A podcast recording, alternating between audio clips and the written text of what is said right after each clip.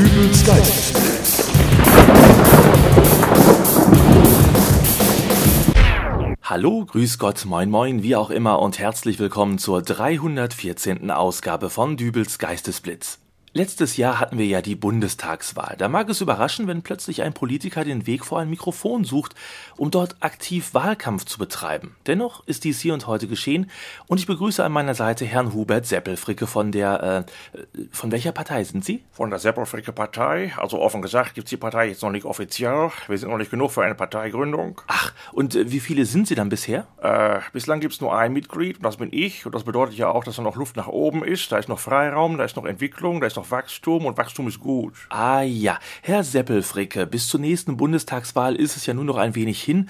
Im Herbst 2017 wird es wieder soweit sein. Trotzdem stehen Sie heute schon hier und verkünden ganz offen, dass Sie Anspruch auf das Amt des Bundeskanzlers erheben wollen. Das ist richtig. Ich bin Frührentner, jetzt 57 Jahre alt. 2017, da bin ich 60. Für den Ruhestand bin ich noch zu jung, aber es steckt noch genug Saft in der Palme, um in Deutschland was zu bewegen und ich will was bewegen. Was für Themen haben Sie denn dabei in Ihrem Programm? Nun, die Seppelfricke Partei ist da recht vielfältig aufgestellt. Wir wollen an die großen Themen ran, Spionageaffäre, internationale Krisenherde, aber auch den kleinen Mann mit seinen kleinen Problemen nicht vergessen. Dann lassen Sie uns doch mal ein Thema des kleinen Mannes aufgreifen, das gerade durch die Medien geht. Gerne. Es gibt beispielsweise einen jungen Mann, der gerade eine Online-Petition gestartet hat. Ja, das ist gut so. Online, das unterstützt die Seppelfricke Partei. Junge Leute, da sind wir für. Ja, ähm, also einen jungen Mann, der eine Online-Petition gestartet hat, die verhindern soll, dass der an einem jeden Wochenende erscheinende Werbeprospekt Einkauf aktuell in einer Plastiktüte ausgeliefert werden soll.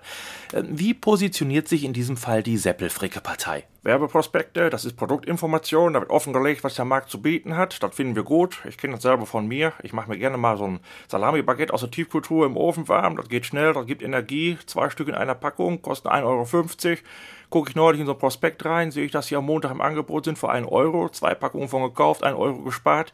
Für einen Euro, da muss der kleine Mann abends im Park eine Menge leerer Bierflaschen sammeln. Das bleibt ihm nur mehr spart. Insofern sind Werbeprospekte gut. Das mag sein. Die Kritik richtet sich aber in erster Linie nicht gegen die Reklame an sich, sondern an die Art der Verpackung.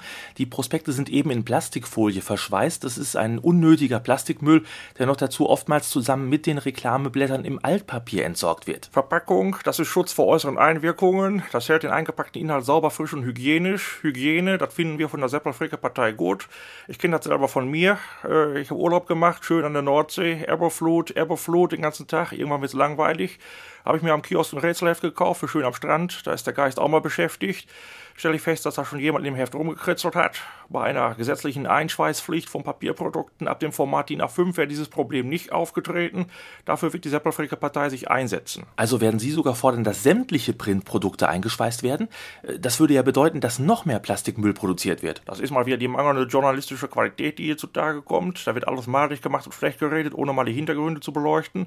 Nehmen wir mal wieder den kleinen Mann von der Straße, der sich ein kleines Häuschen vom Munde abgespart hat. Irgendwann nach da auch mal der Zahn der Zeit an dem Gemäuer. Da ist eine Dachsanierung fällig, weil es reintropft. Dachsanierung, überschlage ich mal grob. Da sind sie mit 80 Euro pro Quadratmeter dabei. Da drin sind Ziegel, da drin sind Latten, da drin ist Dämmung.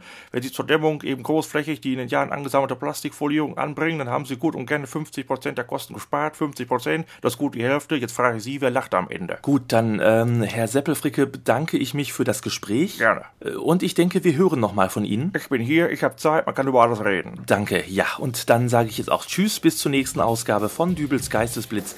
Auf meiner Seite www.dübelsgeistesblitz.de könnt ihr Kommentare zu dieser Folge hinterlassen. Und wer es noch nicht getan hat, der klickt oben mal den Reiter Hörerzählung an und macht mit.